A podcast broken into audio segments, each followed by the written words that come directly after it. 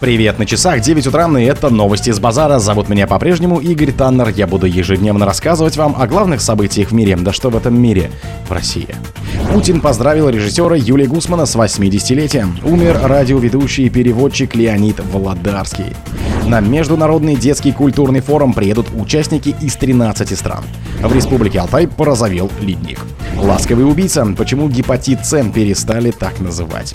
Июль 2023 года стал самым жарким месяцем в истории человечества, выяснили ученые. Спонсор подкаста Глаз Бога. Глаз Бога это самый подробный и удобный бот пробива людей, их соцсетей и автомобилей в Телеграме. Путин поздравил режиссера Юрия Гусмана с 80-летием. Президент России Владимир Путин поздравил с 80-летним юбилеем режиссера и телеведущего Юрия Гусмана, отметив его востребованную общественную деятельность, которая заслуживает большего уважения, соответствующая телеграмма опубликована на сайте Кремля. Режиссер и телеведущий Юлий Гусман отмечает во вторник 80-летие. Уважаемый Юлий Соломонович, поздравляю вас с 80-летним юбилеем. Человек яркого, многогранного дарования вы в полной мере реализовали свой созидательный потенциал, добились успеха успеха на телевидении и в кинематографе. Состоялись на режиссерском поприще, волотили в жизнь неординарные и всегда интересные творческие проекты, сникавшие высокопрофессиональное и зрительское признание. И, конечно, большого уважения заслуживает ваша востребованная общественная деятельность, не говорится в Телеграме. Путин пожелал Гусману здоровья и всего самого доброго. Умер радиоведущий и переводчик Леонид Володарский. Умер радиоведущий «Говорит Москва» Леонид Володарский, сообщили на радиостанции со ссылкой на его родственников.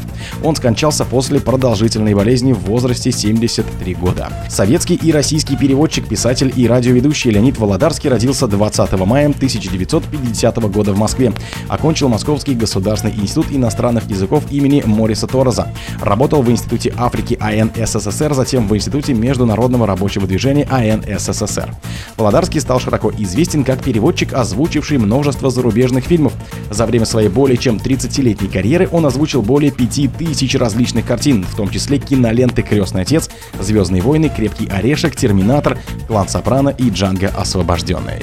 С марта 2014 года Леонид Володарский вел авторскую программу на радиостанции «Говорит Москва» по истории России советского периода. На Международный детский культурный форум приедут участники из 13 стран. На второй Международный детский культурный форум, который пройдет с 10 по 12 августа в Москве, приедут 2000 человек из 13 стран мира, сообщила министр культуры России Ольга Любимова. Это второй Международный детский культурный форум. К нам приедут 2000 человек из 89 регионов России. Из них 59 ребят приедут из новых регионов. Также к нам приедут иностранные гости из 13 зарубежных стран. Из Абхазии, Белоруссии, Азербайджана, Боливии, Египта, Индии, Катара, Киргизии, Ливана, Пакистана, Узбекистана, Палестины, Туркменистана. Они также занимаются искусством и планируют всю жизнь связать с искусством и готовы общаться, сказала Любимова на пресс-конференции. По ее словам, около 140 мероприятий пройдут для юных участников в дни форума. Это мастер-классы, это диалоги со знаковыми деятелями культуры, это лекции, семинары. Участников форума также ждут экскурсии. Они поедут и в Пушкинский музей, и в Третьяковскую галерею, и в музей музыки, и в Большой Московский цирк, и в Авгип, и в Заряде, и на ВДНХ мы их сводим, и на Мосфильм. Такие вот знаковые пространства, отметила министр. В республике Алтай почему-то порозовел ледник.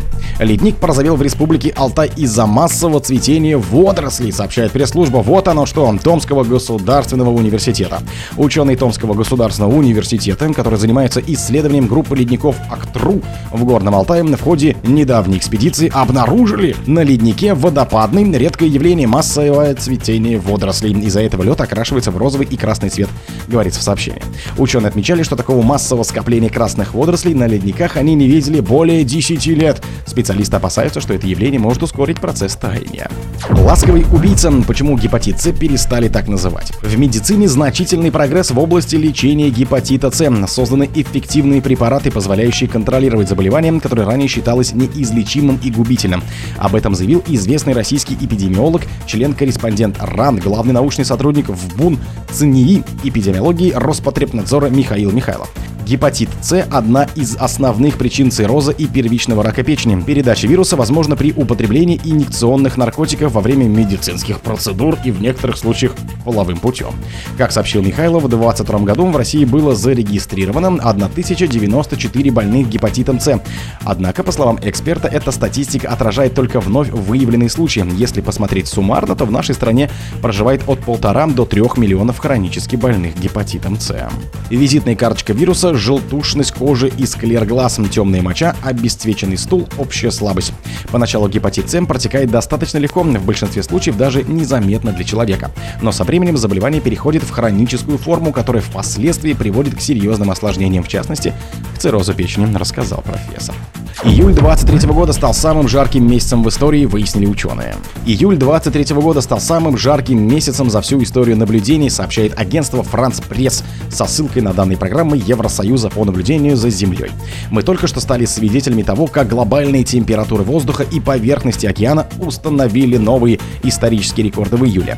Эти рекорды несут пагубные последствия как для людей, так и для планеты, приводит France Press словам заместителя директора. Согласно новым данным, июль 23 года был на 0,33 градуса по Цельсию теплее июля 2019 года. Тогда был установлен предыдущий рекорд по средней температуре на уровне 16,64 градуса по Цельсию. Кроме того, средняя мировая температура в июле этого года была на 0,72 градуса по Цельсию выше, чем средняя июльская температура за период с 91 по 20 годы.